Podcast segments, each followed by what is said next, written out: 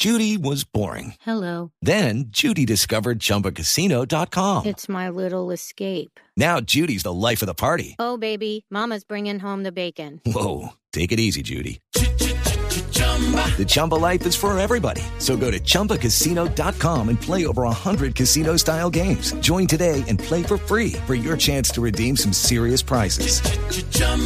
ChumbaCasino.com. No purchase necessary. Void where prohibited by law. 18 plus terms and conditions apply. See website for details.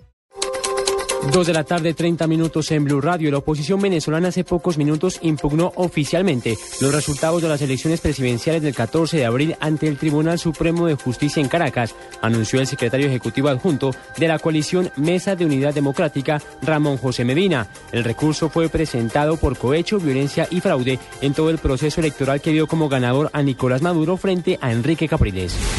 Catalina Botero, relatora para Derechos Humanos de la Comisión Interamericana de la OEA, pidió a las autoridades colombianas investigar si el atentado contra el periodista de la revista Semana Ricardo Calderón se relaciona con sus denuncias sobre irregularidades en el centro de reclusión militar de Tolemaida. Para Botero, el ataque a tiros contra el vehículo de Calderón es un hecho muy grave, porque Semana es un ejemplo de cómo los medios de comunicación en Colombia actúan para revelar hechos de corrupción y abusos. Al menos cinco personas resultaron heridas tras una explosión registrada en el campamento de refugiados palestinos de Ain el Elú, el más grande en Líbano.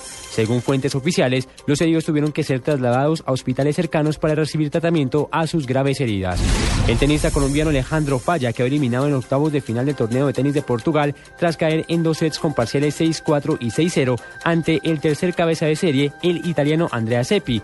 El rival de Seppi en cuartos de final será el español Tommy Robredo, octavo en el escalafón mundial, quien se deshizo con un doble 6-4 del holandés Robin Hayes. Dos de la tarde, 31 minutos. Ya viene Blog Deportivo Emilio Radio.